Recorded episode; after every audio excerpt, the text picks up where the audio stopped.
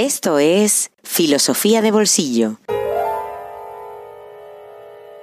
El podcast para aprender filosofía en cualquier lugar. Presentado por Diego Chivilotti.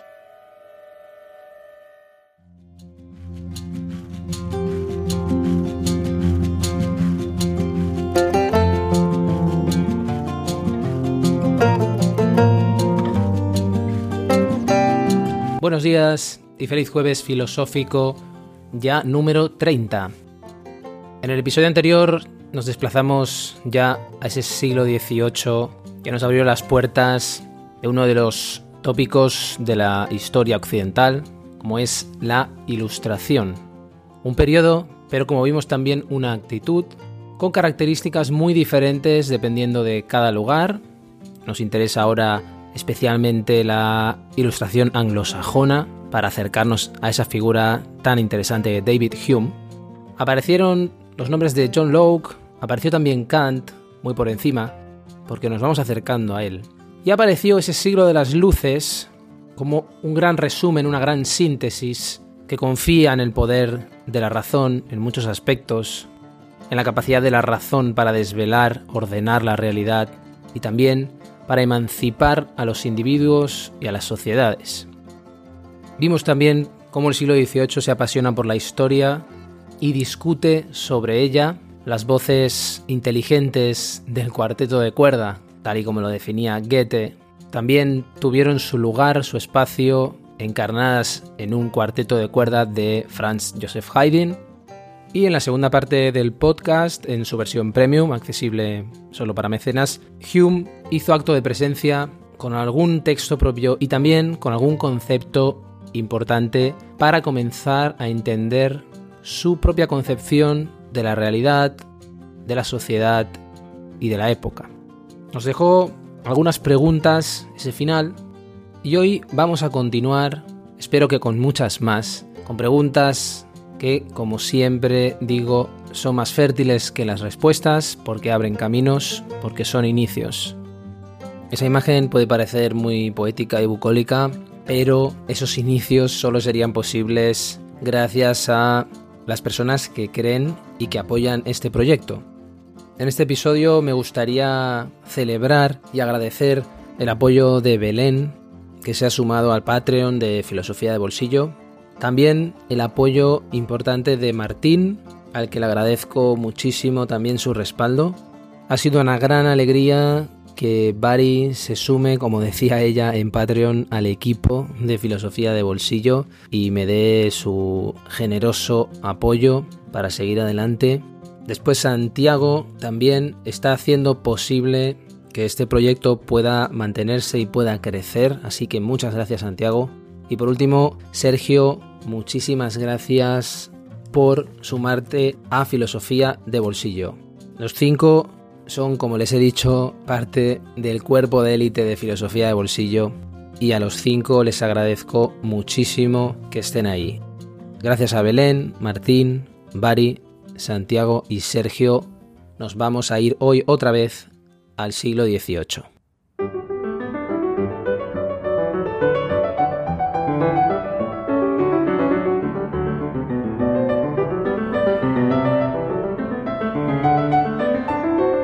No cabe duda que David Hume era un hombre del siglo XVIII, de ese siglo que asiste al declive final de la metafísica clásica, sobre la que hemos hablado bastante en este podcast, con el derrumbe o, como mínimo, la crisis de las ideas innatas.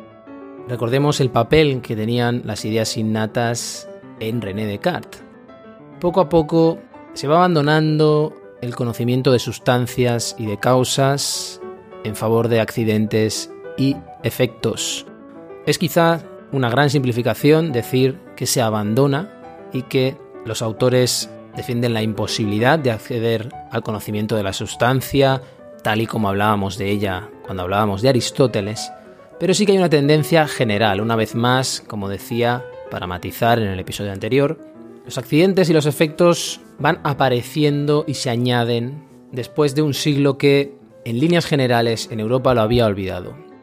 De alguna forma estamos volviendo a los fenómenos en el 18 porque el 18 es el siglo de la experiencia, el siglo sobre todo de la experimentación y de la inducción de la ciencia experimental. Francis Bacon, como padre de la filosofía experimental, va a adquirir un gran relieve. Un autor inglés a caballo del 16 y 17, pero que en el 18 va a adquirir importancia como padre de un gran movimiento intelectual y filosófico. Por todo eso, el carácter más presente en los autores del 18 es el análisis. Porque el análisis consiste, por encima de todo, en la descomposición en elementos más pequeños y también el análisis tiene que ver con volver al origen.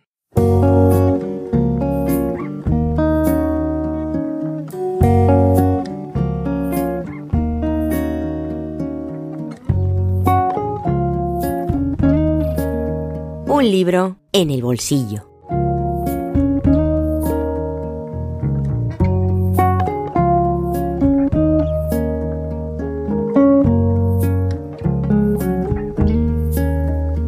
La figura del intelectual ha caído en gran descrédito. Por una parte, podríamos remitirnos al clásico de Julien Benda, un filósofo francés racionalista, titulado La traición de los intelectuales, donde venía a demostrar hace unos 100 años que aquellos que tenían que ser discípulos de Sócrates, discípulos de la verdad, hayan puesto sus ideas y su entramado conceptual y filosófico al servicio de luchas políticas concretas y especialmente al servicio del poder, subordinando la razón a intereses o pasiones particulares, un poco siguiendo la crítica de Platón a los sofistas. Pero por otra parte, existe una dimensión muy interesante de esta figura, y es el hecho de que personas que han dedicado su vida a la actividad intelectual, a la creación de conceptos, a pensar el mundo, no se escondan en su torre de marfil a salvo de todo, y se atrevan a participar en la tribuna pública porque no son indiferentes a los problemas de su época. Hoy podemos decir que Jürgen Habermas, filósofo alemán que este verano ha cumplido 91 años, es y ha sido sin duda un grandísimo intelectual. Lo digo con cierta envidia en el sentido de que su contexto cultural, su contexto histórico, le ha permitido serlo, Alemania ha dejado trascender sus ideas que se han desarrollado en una sociedad que las ha escuchado o como mínimo les ha permitido trascender los libros. Stefan Müller-Dom es el autor de esta biografía editada en Trota y titulada así, Jürgen Habermas, una biografía. Müller-Dom es un biógrafo de gran entidad, biógrafo de Theodor Adorno, por ejemplo, también, muy preparado para abordar la tarea que aborda, que es biografiar a una figura inmensa como la de Habermas, quizás el filósofo vivo de mayor envergadura y testimonio vivo de gran parte del siglo XX y principio del XXI, alemán y europeo. Y eso porque, como decía, ha sido un intelectual al que no le ha importado bajar de nuevo a la caverna y participar del debate público. Y además lo hizo desde muy joven, como muestra esta biografía. En 1953, especialmente con un artículo incendiario en la Alemania de la época, que se posicionaba contra Heidegger y su legado. Más allá de la simpatía que mostró Heidegger e incluso la militancia hacia el partido nazi, lo que molestaba a Habermas era que no reconociera, después de 1945, su participación en todo eso. La situación hoy es muy diferente y está muy generalizada la crítica a Heidegger en ese aspecto. Habermas no estaría de acuerdo en cierta difamación y desprecios sumarios que está tan de moda en la actualidad, pero sí estaría a favor de practicar una reflexión crítica y autocrítica sobre el pasado y lo hace en un momento muy interesante cuando se tiene que construir una democracia en un proceso de juicio y condena de los crímenes del totalitarismo muy reciente. Han habido dos grandes imágenes de Habermas que nos han llegado y que han hecho fortuna. Primero, el que vino a decirnos qué era la modernidad y en qué consistía el proyecto ilustrado, y también a defenderlo de sus enemigos, porque si Habermas fue algo, fue el gran defensor del proyecto ilustrado y de unos valores de la ilustración occidental que debían mantenerse y cultivarse. En su obra El discurso filosófico de la modernidad, Habermas señalaba una serie de autores enemigos de ese proyecto. Gran parte de ellos los denominados posmodernos, a los que acusaba de socavar los cimientos de ese proyecto y que situaba en un movimiento incluso contra ilustrado, una cierta reacción contra ese proyecto que Habermas no dudó en caracterizar como irracionalista. Y en ese proyecto irracionalista contra ilustrado, por ejemplo, hace referencia a Foucault, hace referencia a Derrida, a Bataille y a todos aquellos que bajo el impacto de Nietzsche han debilitado esos cimientos de la modernidad ilustrada. La segunda imagen que nos ha llegado de Habermas, muy relacionada con esta primera, es la de un gran polemista dentro de la llamada Escuela de Frankfurt, donde representó una renovación después de Adorno al que asistió.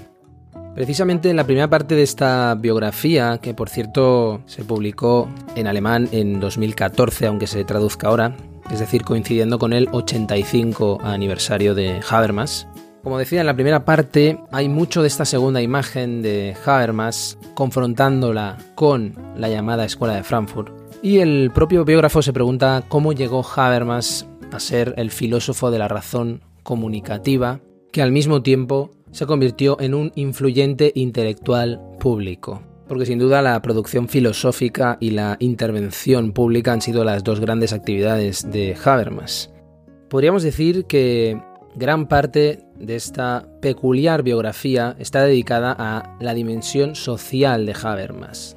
En ciertos momentos incluso parece una cierta antología de todas las opiniones que ha dado Habermas sobre diferentes asuntos políticos, históricos, la unificación alemana, la Unión Europea, la guerra de Kosovo, el ataque a las Torres Gemelas, etc. Pero más allá de eso, hay muchos pasajes interesantes para entender conceptos claves en el pensamiento de Habermas, también para entender y calibrar el peso que han tenido determinados filósofos en su trayectoria, y un prólogo interesante para pensar la teoría crítica incluso de la Escuela de Frankfurt, en la que se sitúa Habermas, Adorno, Marcuse y especialmente Horkheimer, y que ha sido tremendamente heterogénea hasta el punto de poner en cuestión si podemos realmente hablar de una escuela de Frankfurt.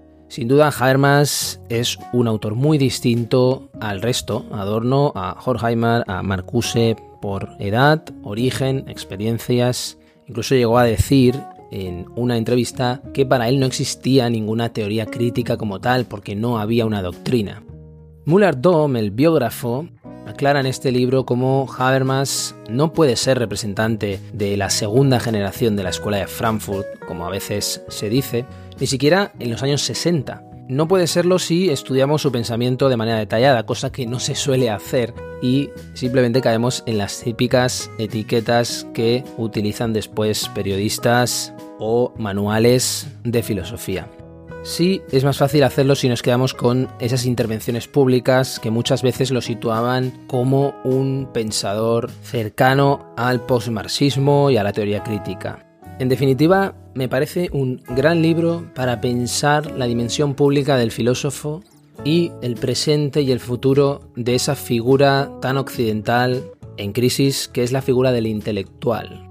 Más allá de eso, cualquier persona que esté interesada en filósofos vivos de gran influencia, es algo que me han preguntado muchas veces, personas eh, fuera del mundo de la filosofía me han preguntado, hoy no tenemos a alguien como Sartre, como Nietzsche, como, en fin, los grandes pensadores. Es difícil decirlo porque no tenemos la suficiente perspectiva histórica, pero sin duda Habermas es uno de esos filósofos que va a ser recordado como uno de los grandes pensadores del siglo XX, su segunda mitad e incluso principios del XXI. Por eso esta biografía de Müller-Dom, publicada en editorial Trota, nos sirve también para tener un libro de referencia sobre Habermas, sobre su vida, su producción y su actividad y participación pública. Más allá del grosor del volumen, otro volumen de más de 600 páginas traigo en esta ocasión, la gran cantidad de apéndices que incluye al final lo hace un libro también de consulta muy útil. Genealogía, cronología, cursos y seminarios, estancias incluso que ha realizado como profesor Habermas, bibliografía sobre Habermas, archivos personales, índice onomástico para poder consultar todos aquellos nombres clave en la historia de Habermas, en fin, un gran volumen de referencia para todo aquel interesado en el pensamiento de Jürgen Habermas y también para cualquier interesado en el pensamiento occidental de la segunda mitad del 20.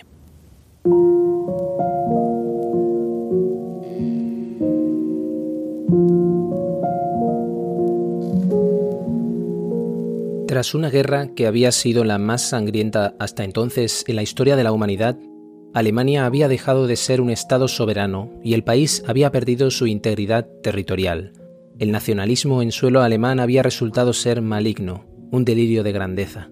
La historia alemana había abocado a la recaída en la barbarie, y el concepto occidental de cultura se había convertido en una coartada, para Habermas, esta cesura significa al mismo tiempo confrontarse con lo pretérito, con un pasado que no se puede eliminar. Ambas cosas, comprender lo que en realidad había sido la comunidad popular como sistema del dominio totalitario y criminal, y estudiar minuciosamente la herencia del pasado nazi, pasarán a ser los temas fundamentales de su vida política como adulto. Como meta profesional, Habermas apunta que quiere ser periodista y con plena seguridad en sí mismo añade, quiero escribir sobre lo que está sucediendo hoy, es decir, con una sensibilidad para la actualidad de los problemas acuciantes de hoy día, pero no solo para el día de hoy. Fue la experiencia de la catástrofe la que llevó a Habermas a la filosofía, definiendo su relación con ella. Retrospectivamente, deja constancia de ello lo que también contribuyó a la decisión de estudiar filosofía en lugar de medicina fue el espíritu filosófico de la época. Por aquel entonces yo estaba arrebatado de entusiasmo por la filosofía existencial, y confiesa que le cautivó el oscuro susurro del vocabulario de un existencialismo que yo apenas comprendía. Stefan Müller-Dom Jürgen Habermas, una biografía. Editorial Trota.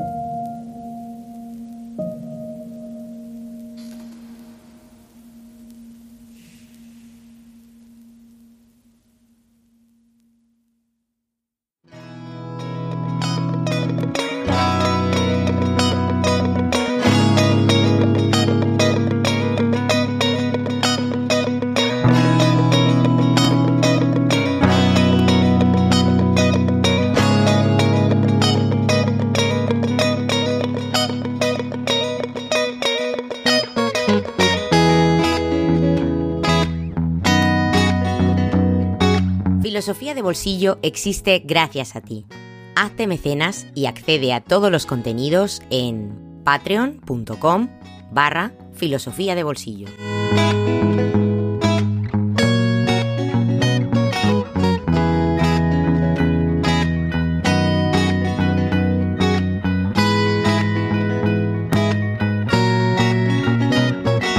Y así nos despedimos de este episodio 30 este número redondo que cierra esta primera parte de la introducción a David Hume y que me gustaría acabar agradeciendo de nuevo a nuestros queridos mecenas que han hecho posible este episodio, Belén, Martín, Bari, Santiago y Sergio. Muchas gracias a todos.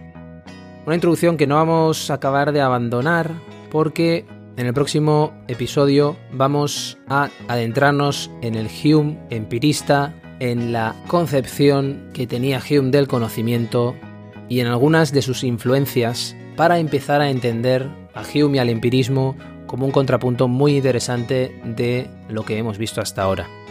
Nos espera entonces un episodio más filosófico que estos dos primeros, así que te esperaré con muchas ganas como siempre, como cada jueves filosófico, aquí en Filosofía de Bolsillo. Hasta pronto.